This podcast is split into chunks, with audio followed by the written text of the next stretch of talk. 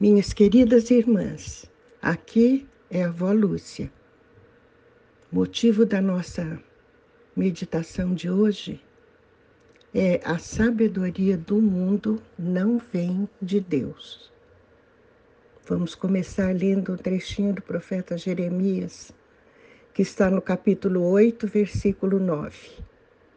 Os sábios serão envergonhados ficarão amedrontados e serão pegos na armadilha. Visto que rejeitaram a palavra do Senhor, que sabedoria é essa que eles têm? Senhor, esta é a tua palavra, que possamos conhecê-la em profundidade, Senhor, para que com humildade a obedeçamos e possamos compartilhá-la com outros irmãos. Te pedimos em nome de Jesus. Amém. Vejam, minhas queridas irmãs, Jeremias fazia um questionamento às pessoas daquele tempo. Ele dizia que os sábios deste mundo serão envergonhados. Eles ficarão amedrontados, serão pegos nas próprias armadilhas. Por quê? Porque rejeitam a palavra do Senhor então ele faz uma pergunta: que sabedoria é essa que eles têm? Tiago 3, de 13 a 18, se aprofunda mais nessa questão, nesse assunto. Quem é sábio e tem entendimento entre vocês? Que o demonstre por seu bom procedimento, mediante obras praticadas com a humildade que provém da sabedoria. Contudo, se vocês abrigam no coração inveja amarga e ambição egoísta, não se gloriem disso, nem neguem a verdade. Esse tipo de sabedoria não vem do céu, mas é terrena, não é espiritual e é demoníaca. Pois onde há inveja e ambição egoísta, aí há confusão e toda espécie de males. Mas a sabedoria que vem do alto é antes de tudo pura, depois pacífica, amável, compreensiva, cheia de misericórdia e de bons frutos, imparcial e sincera.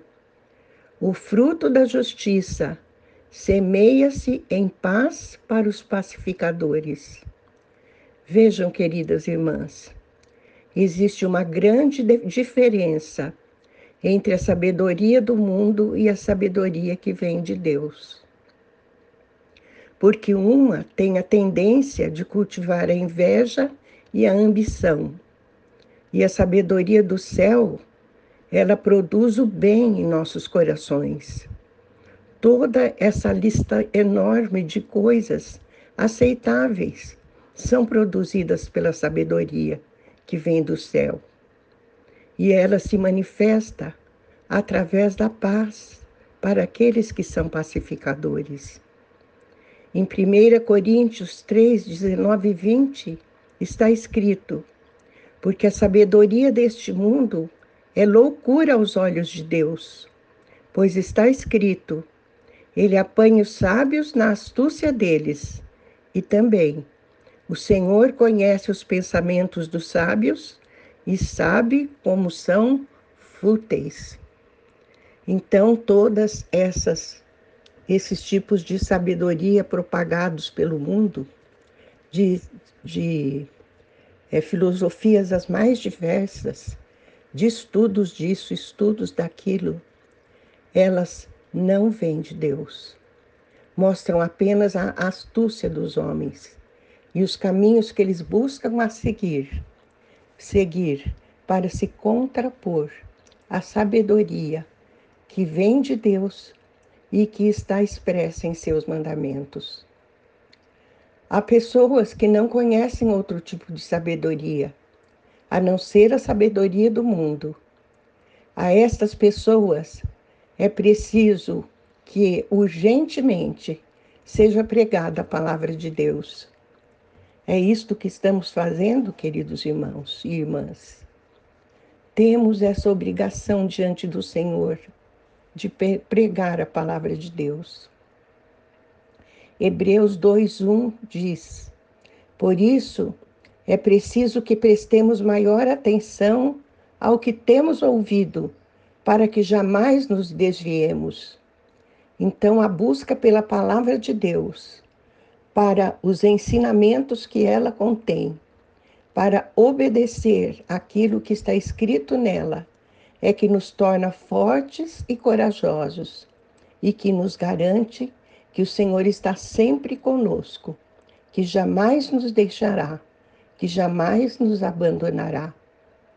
Provérbios 3, 21 diz o seguinte: Filho meu, não se apartem estes ensinos dos teus olhos, guarda em teu coração. Nós vemos que aqueles que meditam a palavra guardam-na em seus corações. É isso que devemos fazer, queridas irmãs. Não só ler rapidamente um trechinho da palavra de vez em quando, ou alguma coisa que outras pessoas escreveram, mas, sobretudo e principalmente, meditar a palavra no coração e ser fiéis a ela. Lucas 8,15 diz, durante aquela parábola do semeador, é Jesus mesmo que nos fala. No entanto, as que caíram em boa terra são os que de bom coração e com sinceridade ouvem a palavra e entesouram, a entesouram e com perseverança frutificam. Este é aquele que tem corações que são constituídos da boa terra, onde produzirão frutos cem por um. Amém? Vamos orar. Pai querido, que busquemos a tua palavra em primeiro lugar, Senhor. Que sejamos profundos conhecedores da tua palavra. E mais do que isso, que a meditemos em nossos corações e que possamos colocá-la em prática. E que a cada dia mais, Senhor, mais e mais pessoas possam se aproximar de nós para ouvi-la, para serem evangelizados. Há tantos hoje em dia, às vezes que estão ao nosso lado, que nunca se aprofundaram na palavra de Deus.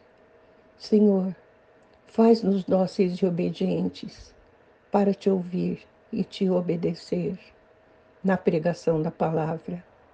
É isso que te pedimos, em nome de Jesus. Amém.